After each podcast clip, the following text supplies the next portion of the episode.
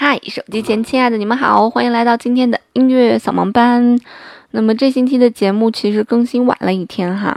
那么这一个月可能更新都是周五，只有这一期。那么从八月中旬的时候，大概是八月十九号、十八号、十九号，那我们又会恢复一周更新两期。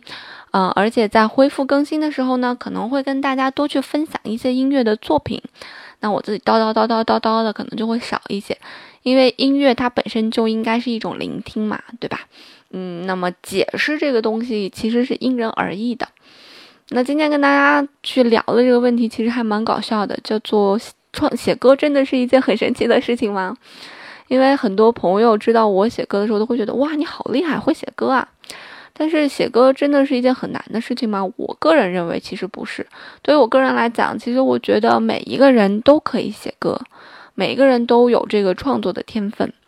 因为当你听得多了，你听得多了，你脑袋中的这些旋律会不停的杂糅、杂糅、杂糅，然后杂糅成一定的程度的时候，它都会自己喷涌出来。啊，这种喷涌其实就是你的一个创作。其实我也有身边一些。嗯，什么都不会的朋友，他们自己偶尔也会哼出来一两句歌，然后他会给我听说，你听你听，我今天新写了一首歌，然后他就会把他那个哼的录下来，哼的给我听。其实我觉得这是一件特别特别好的事情，因为创作的最开始就是这样一种你想表达，有这样一个欲望，然后你把它以任何形式记录下来。然后随着你听得多了，写的多了，慢慢的一种累积和积累之后，啊，有一天你终会写出来一首完整的歌，然后继续再写下去，你的歌可能会写得越来越好。那对于我本人就是，我写歌其实非常非常早，我十一岁的时候就开始写歌了。但是在十一岁之前，其实我自己写过很多很多小曲子，我没事就会弹一些小曲子，然后把它记下来。嗯，那么那个时候我刚开始写歌的时候，我就听了周杰伦的歌之后开始写。我刚开始写歌的时候也是曲不成调，但是我觉得这是一件非常好玩的事情。我每天就会拿着本子，然后拿根笔，然后各种没事儿就在那儿写。我当时写的时候还是那种田字格的本子啊，然后那些田字格上面就落了我歪七八扭的一些音符。呃，在那个整个十一岁的前半年的时候，我写出来的曲子、写出来的歌基本上都是曲不成调的。我没有觉得哪一首对我印象非常深，直到有一天大早上起来七点多的时候，我一般都是早上起来会写歌，因为早上起来可能有的时候一睁眼才六点多，但是你的闹钟定到七点半，你就会觉得六点到七点半整个这一个半小时是人生当中最幸福的一段时光，我就会拿出来那时候随身听还是。然后去听歌，然后听着听着就觉得我的天呐，然后灵感就往外喷，然后就会拿着笔开始写，开始记录。然后就是有一天早上忽然写了一首歌，我觉得特别好听，那首歌我现在还记得啊，我可以给你哼一下。哒哒哒哒哒哒哒哒哒，哒哒哒哒哒哒哒哒哒哒，哒哒哒哒哒哒哒，哒哒哒哒哒哒哒哒哒哒哒哒哒哒。直到我现在没想起来这段旋律的时候，我都还觉得，嗯，是一个好听的旋律。对于一个十一岁的孩子来讲，是一段不错的旋律了，是吧？然后就忽然有一天写下这这一个旋律之后，啊，后续再写歌，你就会发现顺了很多。最前面的时候，你会发现前半年都是曲不成调，但是后来慢慢的，你就会发现，哎。好像不会说是半年曲不成调了，可能是写个三四首不成调的曲子就会出现一首好的，三四首不成调曲子就会出现一首好的，所以好歌的频率会，嗯，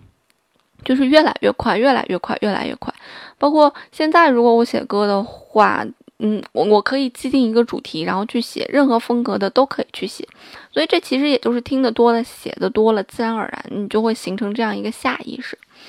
所以其实这个也是一件蛮好玩的事情，呃，写歌就是一种积累嘛，对吧？呃，大家对创作有一个最俗的比喻啊，其实就是如果你不出不吃饭的话，就没办法拉屎。那么写歌也是一样，写文章也是一样。如果你不看文章，不去听歌的话，那你就没有办法去写文章，就没有办法去写出来音乐了。所以还是前期的一个积累非常重要。然后听到一定的水平以后，就自然而然可以写下来了。就是有这样一个表达的欲望。首先，对于创作来讲，要有这种表达的欲望是最关键的。那么再把这种欲望转化成音符，很多人可能会说说，哎呀，我又不会写谱子。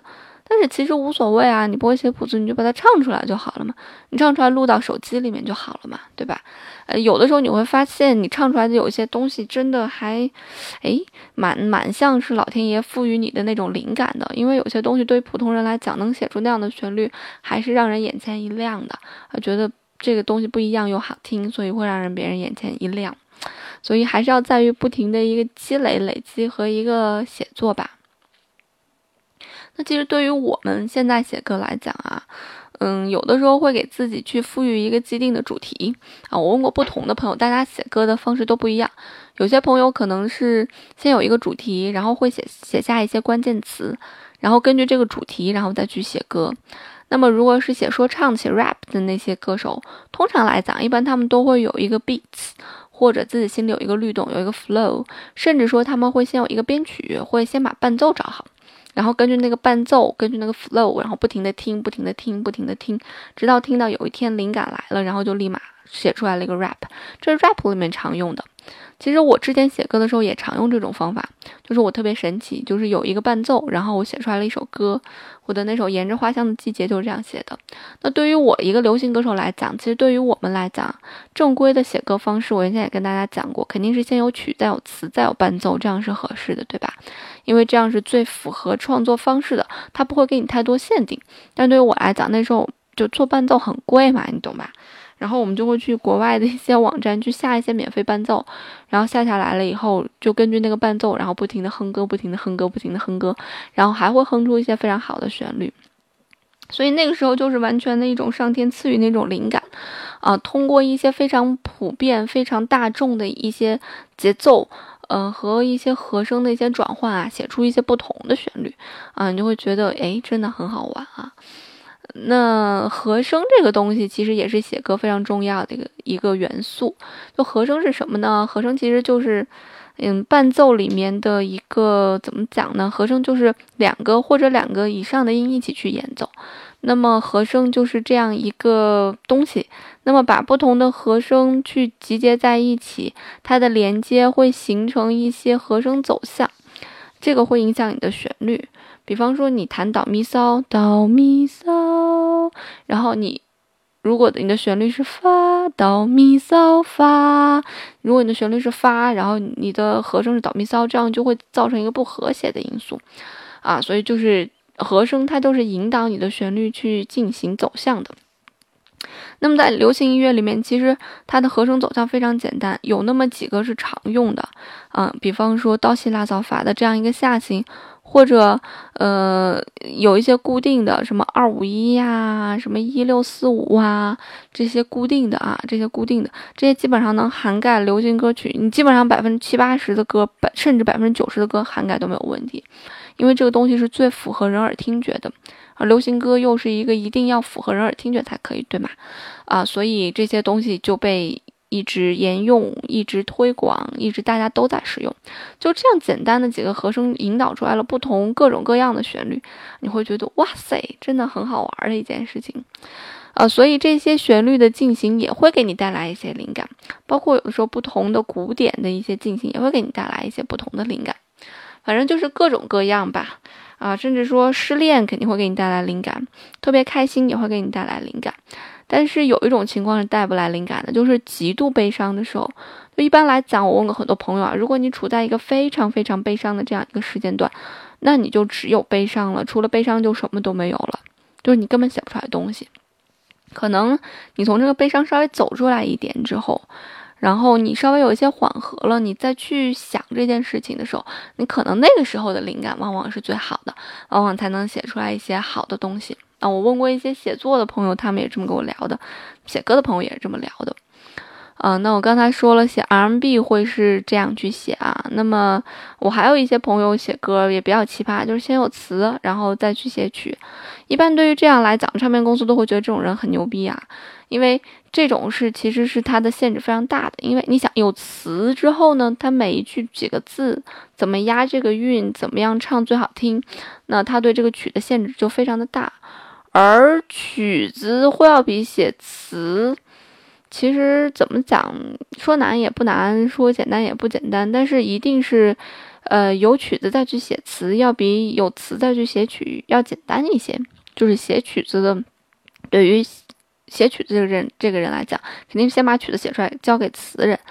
比你先拿到一个词再去写曲子，这样压力会小很多很多很多很多，因为你没有限制嘛，对吧？给你一个主题，你去写就好了。而且你要保证你的副歌是能够抓人的，对吧？你要有了词再去想能够抓人的，其实就不太好想了。所以有一些人非常神奇，他们就是先有了词之后再去谱曲，啊，觉得这些人非常的牛啊，非常的牛。呃，对于我个人来讲，我一般有词有曲这种在写曲子这种情况也很多，但是我会去改动那个词，嗯，我会把它的词增减一些次数，因为你不可能完全的吻合啊，这种情况太少了，啊，所以还是蛮有趣儿的一件事情。所以当你写着写着写多了以后，你就会发现，其实创作这件事情它就变成了一个生活当中的一种情趣了，你没有感觉说。哎，啊，我今天要写歌了，没有没有，完全就是走着走着，忽然冒出来一个东西，然后我就会赶快拿手机把它录下来，然后反复的再去听的时候，可能又有一些新的想法，再把它加进去。嗯，这是写歌最初始的这样一种状态。那么后面你可能慢慢会要对这一首歌的整体有一个大体的一个思路。因为一首歌，它的旋律只是一部分，对吧？它后面还要跟很多 background，或要跟很多乐器对它进行一个衬托。即便没有乐器，是一个钢琴或者一把吉他，你要想一想，这个钢琴和吉他要怎么去配合这个歌才是最好的。所以你会要思考这样一个问题：到底怎样才是最好的？所以你在写歌的过程当中，一闭眼，你的耳朵里面往往会回响这首歌整体的一种感觉。对于我来讲，我是这样啊，我通常有的时候坐在那儿就。不说话了。其实我不说话的时候，并不代表我在发呆之类怎么样，是我的脑袋里面在跑我自己写过的歌。它跑这个旋律的时候，后面已经跟了所有的背景音乐，就是在我脑袋已经形成了这首这首歌，它出来应该给大家听是一个什么样的样子。然后我就会想。嗯，这儿不太好，那儿不太好，这儿需要加点什么，那儿需要加点什么，然后这个东西就从我的耳朵里面好像一下一下一下就这样穿过去了，就这样穿过去了。就对于大多数的创作者来讲，他们都有这样一个功能，嗯，而且这样的一个功能，它是它是，比方说对于以前写交响乐的那些音乐家来讲啊，他们脑袋当中穿脑而过的这个旋律，往往要比他们下笔的那个旋律要复杂。它的这种音响效果往往要比下笔的时候要复杂，有的时候可能对于我来讲啊，可能对于莫扎特来讲不会这样，因为它可以完全的很好的还原。可对于我来讲，我有的时候可能不一定能够把脑中的所有的东西，因为在脑中的东西它是一个混杂的东西，而你把它输出出来的时候，它要变成单个的东西，对吧？在你脑中听到是一个整体效果，而你真正需要编配的时候，你是需要一轨一轨一轨进行编配的。你就不一定能够很好的把这每一轨编配好，编配好的这个样子就是你脑中这样子，所以很多时候很有可能你编配出来的东西和你脑袋里面的东西，它的层次差很多，就是因为你在编编配的时候，呃，你没有办法把你脑袋脑袋中的那种综合，把它很好的去分解。所以其实这也是创作的一部分，就是对于写歌来讲，它有一个整体性的这样一个东西。这首歌整体呈现出来给大家是什么样子？其实对于很多的听歌者来讲，他们更多的是听到的是一个整体的东西，他不会说说你这一句写得好，你这个旋律写得好，你这个歌词写得好，但是唱的太烂了。但是我也喜欢听，一直听。这种观众是比较少的，这种是完全理性的观众，他是比较少的。大多数人都是听一下歌的整体效果，觉得。啊，屎，不听了，真难听，不听了。大多数人都是会呈现这样一种状态的，所以对于一个音乐人来讲，怎样把这个歌很好的去还原出来，这也是非常重要的一点。对于一个创作者来讲，怎么样把它很好的还原出来，这也是非常重要的一点。那么其次，比这些创作更高级的，就是有自己的个性了。就是个性一定是艺术当中最追求的一个东西。其实这个个性，你不并不一定说它是好还是不好，没人来去评判。但是个性代表了一种什么呢？代表一种特立独行，代表着你一个自己的一个风格，代表的有可能你会自成一派，代表着有可能很多人会来模仿你、学习你。代表着你是这个圈子里面的独树一帜，代表着你有可能是这个圈子里面的一颗非常宝贵的一颗珍珠，对吧？那可能这个东西开始并不是大家所喜欢的，并不是老百姓所喜欢的。但是李宗盛前一阵子不是写了一篇文章嘛，说观众都是猪，你喂他什么他都吃什么。其实对于大多数人的审美来讲，还是这样，就是你听的东西其实是媒体或者艺人给你宣传、宣传、宣传、宣传的。并不一定是你自己内心最想听的这样一个东西，所以这种独特也会独特也会引起一些话题嘛。独特也是艺术当中非常重要的一个部分。如果这种独特能够最终形成一种流派，那你就牛逼了，对吧？呃，古典音乐时期的时候也是一样，有个人叫德彪西，他的那个印象派刚出来的时候，大家都骂他说你那什么玩意儿。后来他形成了自己的一个风格了呀，他就是不一样，他特立独行啊。但是。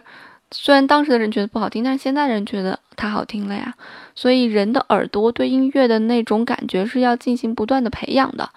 嗯，我们会说你在二十岁的时候可能听这样的音乐觉得好听，但是到三十或者四十岁的时候，你可能接触到另外一种音乐类型了。你慢慢的听，觉得哇，这种音乐类型也很好听。但这种东西往往可能是你二十岁的时候你听的屎，什么呀，垃圾。啊，往往可能你会有这样子的一个反应，所以这个东西和个人的品味和个人的一个经历还是非常有关系的。所以音乐这个事情很难讲，但为什么就有人火成那样呢？一方面其实跟他的个人营销是有关系的，另外一方面，我个人觉得，其实歌曲什么样的歌曲是一个什么样的受众所喜欢的。它是有一定的公式的，所以也不会有唱片，就是因为这样，唱片公司才能把握住什么样的东西叫做能赚钱的歌，什么样的歌手叫做可以投资的歌手，什么样的歌手叫做把它扔到市场上去自生自灭吧，什么样的歌手叫做把它抓住，应该是没有问题的。所以他他对他对这个这个受众的这种听觉其实是有一定的选择性的，比方说在我们华语的流行这种。这这种这种市场里面啊，一定是旋律好听的歌，旋律非常好听的歌，一定是受大众欢迎的，大家都喜欢这种歌。但对于欧美来讲，这种歌就不一定受欢迎的。呃，对于欧美来讲，他们更注重旋律，他们不太注重旋律，而更注重的是节奏这种东西啊，他们更注重的是律动这种东西。所以，我们华语的很多歌流传到那边，可能他们就会觉得啊无感。但对于他们那种律动非常强的东西，他们就会觉得啊非常好。所以韩国、日韩，尤其是韩国啊，有一些音乐可以打进欧美市场，但中国很少能打进去的。就是其实因为我们这两个客户群呢，他们的欣赏水平是不一样的，嗯，他们有各自的欣赏方向。所以如果想在华语这边有一个立足之地，独立音乐是可以去做呀。就是你自己喜欢的事情可以去做，但是如果你要想赢得一定的粉丝的话，一定要写几首洗耳朵的、朗朗上口的这种歌，才能吸引到更多的粉丝。那今天跟大家聊了很多，其实关于写歌的自己的一种心得吧。呃，我个人觉得写歌并不是一件什么样的神奇的事情，我觉得每个人都可以写歌，我也没有觉得自己多牛多牛多牛怎么样。如果有一天真的能够形成自己的一个。特立独行的风格了，并且大家都喜欢了，那我觉得这个真的是一件非常牛的事情啊！那今天的节目就到这儿啦。如果你也有想写歌的话，可以去我的微博，我的微博叫兔小芳，可以艾特我或者给我发私信，我们可以一起来交流这件事情。嗯，那今天节目就这样啦，我们下周再见啦，拜拜。